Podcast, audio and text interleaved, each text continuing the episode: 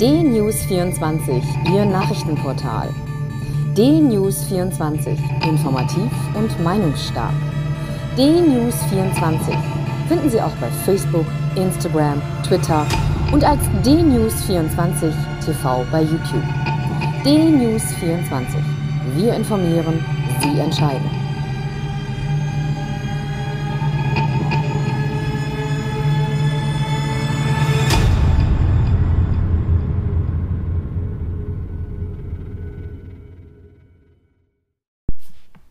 Guten Tag, ich bin Uwe Matthias Müller und freue mich, dass wir heute einige Gedanken miteinander teilen können. Heute Nachmittag tagen 16 Ministerpräsidenten und die Bundeskanzlerin und diese MPK-Veranstaltung, so heißt sie, will reparieren, was vor einer Woche in den Sand gesetzt wurde. Denn schon vor einer Woche hatte man versucht, im Kreis dieser Ministerpräsidenten und der Bundeskanzlerin Eindämmungsmaßnahmen zur Ausbreitung der Coronavirus-Pandemie zu besprechen und festzulegen, ist aber gescheitert möglicherweise an Eitelkeiten und Befindlichkeiten einzelner Ministerpräsidenten.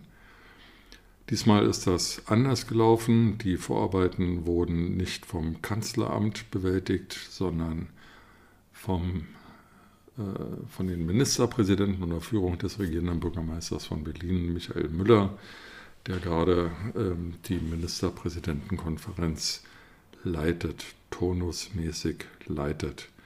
Das Kanzleramt hat nur ergänzend zu der vorliegenden Beschlussvorlage, die heute auch in dnews24.de im Wortlaut veröffentlicht wird, einige Änderungsvorschläge, einige Verschärfungen eingebracht, über die heute diskutiert werden wird. Letztlich geht es darum, die Kontakte ähm, nicht auszudehnen. Es stellt sich die Frage, was ist mit dem Weihnachtsfest, was ist mit Silvester, was ist mit den Schulen.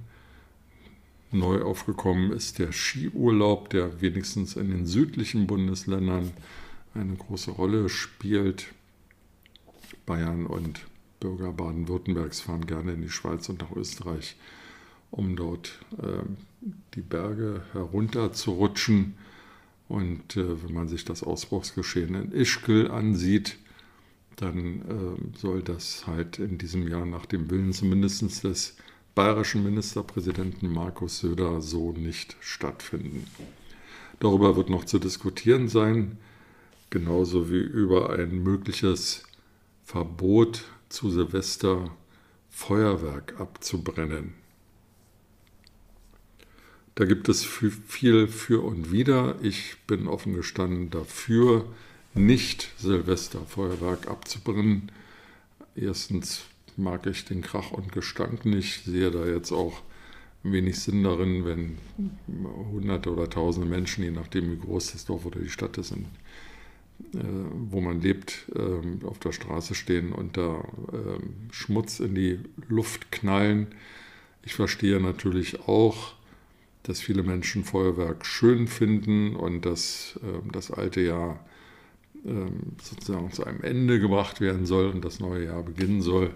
Aber letztlich ist diese Knallerei eben immer auch verbunden damit, dass viele Kinder und Jugendliche knallen und damit verbunden, dass viele alkoholgeschwängerte Gestalten äh, sich beim Abbrennen dieses Feuerwerks, dieses individuellen Feuerwerks verletzen.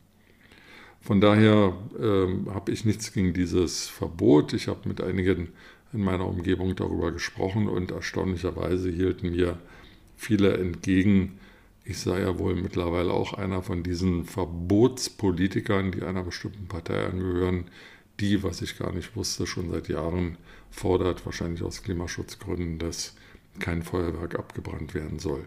Nun gut, wenn ich mich zufällig in politischer Grundsatz Übereinstimmung mit den Grünen befinde, dann ist das so. Und dann habe ich auch nichts dagegen.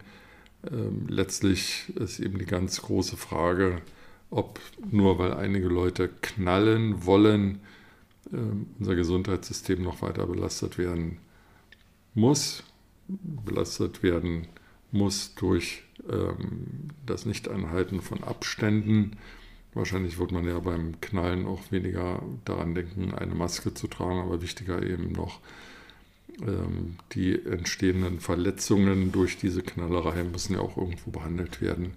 Und unser medizinischer Dienst, unser ärztlich, unsere ärztlichen Kapazitäten, die Pflegekräfte sind eh schon so belastet. Da braucht man nicht noch zusätzlich diese überflüssige Belastung. Das sind meine Gründe, gegen ein Böllerverbot zu sein. Und eine Idee könnte ja darin bestehen, dass jede Stadt, jedes Dorf auf irgendeinem abgelegenen Platz ein eigenes städtisches, kommunales Feuerwerk ausrichtet, um sozusagen diesem Glauben, Aberglauben mit Knallerei das neue Jahr beginnen zu müssen und das alte Jahr zu verabschieden, Rechnung zu tragen. Es gab auch das Argument, das ich in der Zeitung gelesen habe, äh, nun stände also auch die Branche vor der Insolvenz. Ich frage mich, wer das sein soll, denn die meisten dieser Knaller kommen aus dem Fernen Osten oder aus Osteuropa. Und da kann es so herzlich egal sein, ob äh, diese Fabriken, die diese überflüssigen Artikel herstellen, vor der Insolvenz stehen oder nicht. Und die, die das Zeug in Deutschland verkaufen, verkaufen ja auch noch andere Ware. Also klar, Feuerwerk ist ein Umsatz. Wenn man nicht Feuerwerk verkaufen kann, ist das ein Umsatzeinbruch, aber sicherlich nichts, was nun den Einzelnen zwangsläufig in die Pleite führen muss.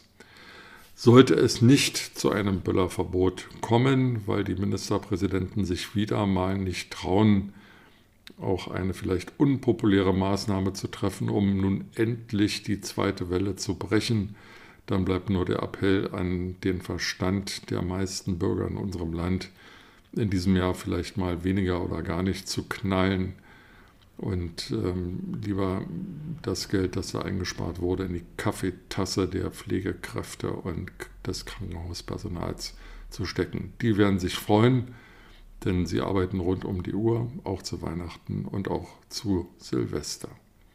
Mit diesen Gedanken in den Tag wünsche ich Ihnen eine gute Zeit und freue mich, wenn wir uns bald wieder hören.